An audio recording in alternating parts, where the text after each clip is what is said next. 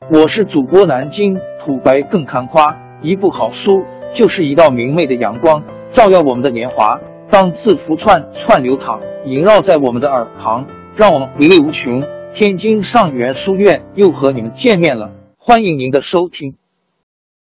听众朋友们，大家好！开讲前先打个小广告，作为主播，你们的关注和打赏是对我努力工作认可的结果。谢谢听众！天津上元书院、南京土白更堪夸主播最新专辑《平化祖国华夏上下五千年》终于上线了，一部宏伟巨作。我们的祖先以伟大的创造力、强大的生命力和巨大的凝聚力，世世代代繁衍生息，历尽磨难，从远古走到现代，从蒙昧走向文明。全书共计。两百八十三回，作为博客，我劳动我所得，付费的有声书来了，你愿意为此花钱花时间吗？评话中华上下五千年专辑的进度更新按听众的关注和评论而定。喜马拉雅号 UID 七三二六四零二二，微信号 sh 八五七三零一四四九，请多多关注。多多打赏，谢谢大家，谢谢。下面正式开讲《评话中华上下五千年》专辑。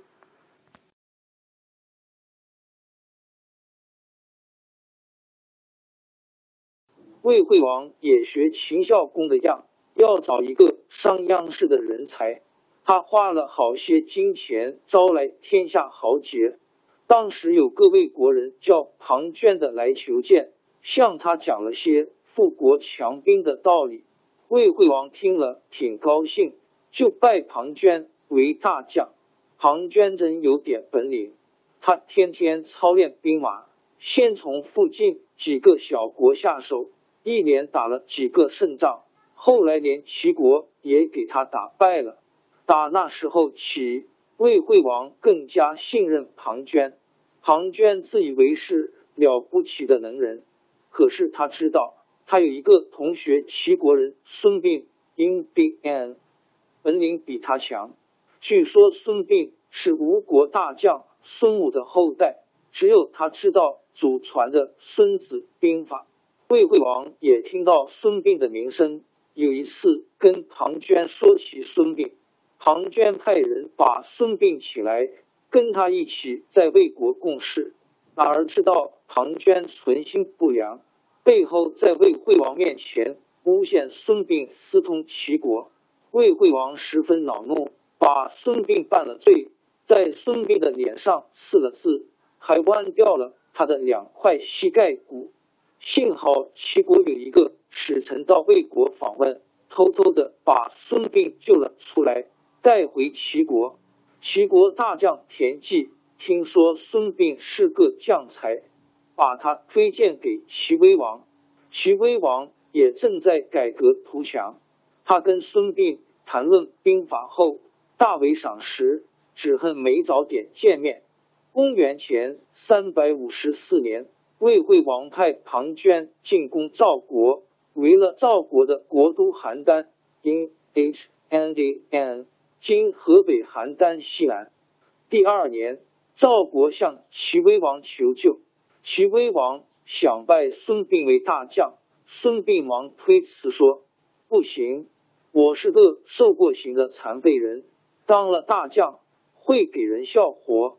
大王还是请拜田大夫为大将吧。”齐威王就拜田忌为大将，孙膑为军师，发兵去救赵国。孙膑坐在一辆有膨胀的车子里。帮助田忌出主意。孙膑对田忌说：“现在魏国把精锐的兵力都拿去攻赵国，国内大多是些老弱残兵，十分空虚。咱们不如去攻魏国大梁。”庞涓听到了，一定要放弃邯郸，往回跑。我们在半道上等着，迎头痛击他一顿，准能把他打败。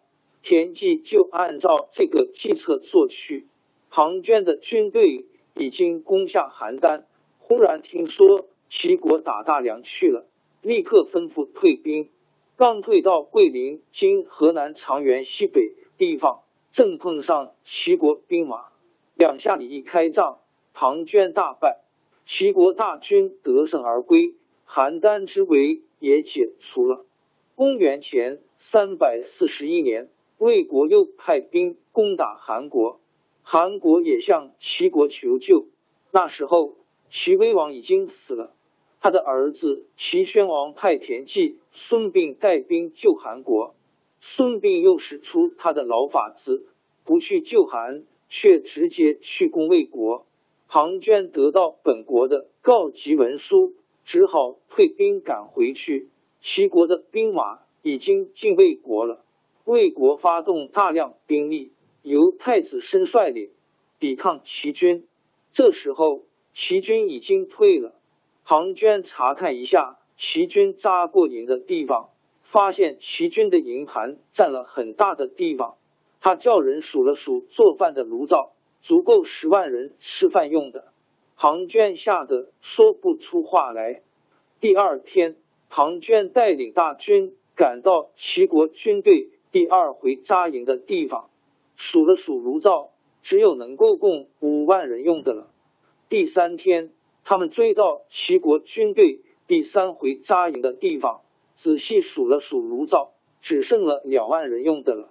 庞涓这才放了心，笑着说：“我早知道齐军都是胆小鬼，十万大军到了魏国，才三天功夫就逃散了一大半。”他吩咐魏军没日没夜的按着齐国军队走过的路线追上去。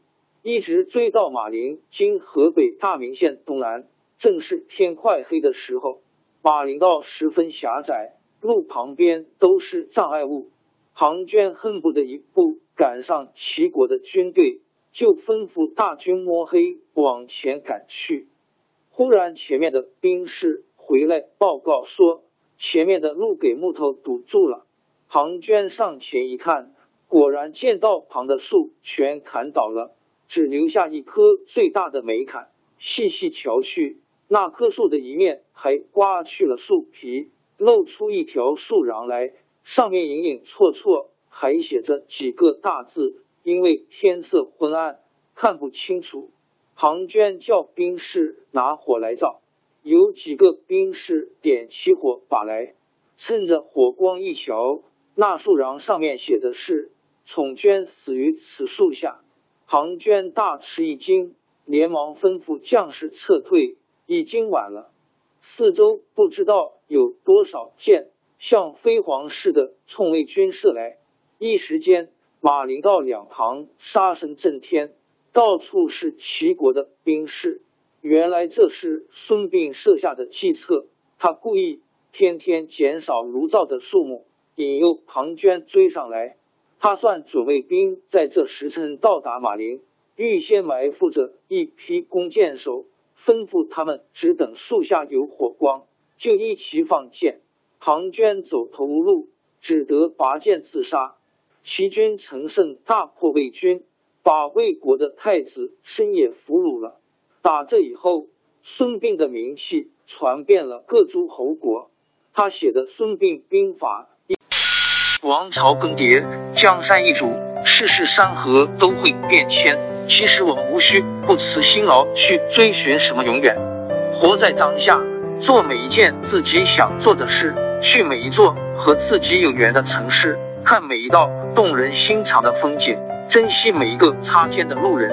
纵算经历颠沛，尝尽苦楚，也无怨悔。感谢您的收听，朋友们，让我们下期再见。